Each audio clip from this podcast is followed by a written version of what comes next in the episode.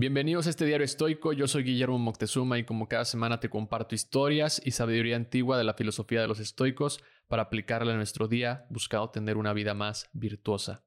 Ya estamos en el mes donde nos ponemos a pensar en nuestros propósitos de año nuevo, metas que nos gustaría cumplir, objetivos que nos gustaría ponernos de cara a este nuevo año. Es una tradición que tiene profundas raíces históricas en diversas civilizaciones porque el comienzo de un nuevo año es recibido como un punto de partida, una nueva oportunidad para dejar atrás hábitos no deseados y buscar una renovación personal. Las personas ven el cambio de año como un momento simbólico para tomar decisiones que mejoren su vida. Hacer propósitos para el año nuevo refleja la esperanza de un futuro mejor. Nos sentimos más optimistas, más motivados. A este nuevo comienzo de un nuevo ciclo lo que nos impulsa a establecer objetivos y propósitos para alcanzarlos. Pero antes de comenzar a pensar en esos propósitos, esos nuevos objetivos, te voy a compartir un ejercicio estoico que te ayudará incluso a definir mejor esos nuevos propósitos de año nuevo. Te recomiendo que lo hagas en un momento específico y sin distracciones. Bloquea en tu día una hora y dedícale ese tiempo exclusivamente a este ejercicio. No importa la hora, solo respeta el tiempo. Esta práctica se basa en la autoevaluación y la reflexión, una de las piedras angulares de los estoicos, porque entendían que la reflexión sobre nuestras acciones no es un juicio implacable, sino un proceso para aprender y mejorar. Marco Aurelio en sus meditaciones escribe a sí mismo, no te desesperes si haces errores.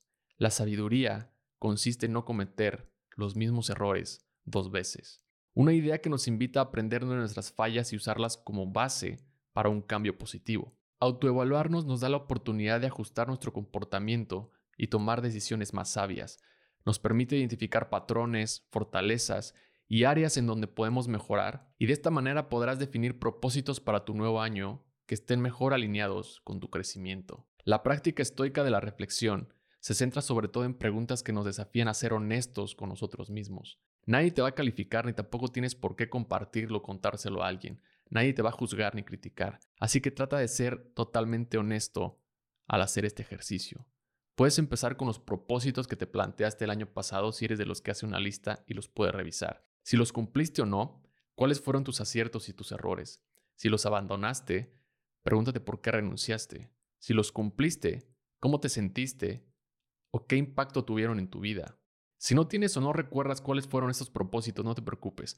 Puedes reflexionar sobre los eventos o aquellos momentos que más tuvieron impacto en tu vida a lo largo de este año, positivo o negativo. Reflexiona sobre esos momentos. Las siguientes preguntas te pueden ayudar a reflexionar en cada uno de ellos. Por ejemplo, ¿cómo reaccionaste a ese momento? ¿Qué podrías haber hecho mejor? ¿Qué emociones sentiste y por qué? ¿Actuaste o hiciste lo correcto después de ese momento? Y si crees que no tienes algún momento o se te dificulta pensar en uno, simplemente reflexiona con las siguientes preguntas. ¿Qué tan honesto fuiste este año? Contigo y con los demás. ¿En dónde mentiste y por qué? ¿A qué dejaste de tenerle miedo? ¿Qué miedo tienes ahora? ¿A qué no le has dejado de temer? ¿Sobre qué basaste tu felicidad este año? ¿Qué te faltó para ser más feliz? ¿O si realmente eres feliz? Todo esto escríbelo de la manera que prefieras. Puede ser en papel y lápiz o en un Word, en tu computadora o en las notas de tu celular, contestando cada una pregunta que te mencioné, o como si se lo contaras a alguien en forma de una carta. A mí me gusta hacerlo mucho de esta forma, como si se lo contara a alguien más. Lo que harás después es lo más importante. Una vez que hayas terminado de escribir, vas a abrir la aplicación de tus notas de voz en tu celular y vas a leer todo lo que escribiste en voz alta para grabarlo. Cuando termines de grabarlo, guárdalo y deja que pase unos días, uno o dos, para volverlo a escuchar. Escuchar esto es una forma fácil de distanciarte de tus pensamientos si nunca lo has hecho. Los estoicos lo llaman la mira desde arriba. La utilizan en diferentes situaciones, en la adversidad o en la tranquilidad, porque la mirada desde arriba permite una mejor aceptación de las circunstancias. Al observar la totalidad, se reconoce la transición de los problemas y la naturaleza cambiante de la vida, fomentando el desapego y la aceptación de lo que está fuera de nuestro control. Una de las bases principales del estoicismo, centrarnos solamente en aquello que está en nuestro control y no poner energía en las cosas externas que no tenemos control. Escuchar lo que escribes te dará una perspectiva diferente de tus pensamientos. Podrás tomar mejores decisiones o simplemente ser más resiliente. La autoevaluación es algo que los estoicos nos aconsejan hacer constantemente y para esta ocasión creo que nos puede funcionar este ejercicio como una autoevaluación general de nuestro carácter y nuestras acciones en el año. La reflexión estoica es como un faro que nos guía hacia una vida más consciente, íntegra y significativa en busca de la virtud. Como escribe Marco Aurelio, aprende a ser consciente de ti mismo sin juzgar. El autoconocimiento es el comienzo de la sabiduría.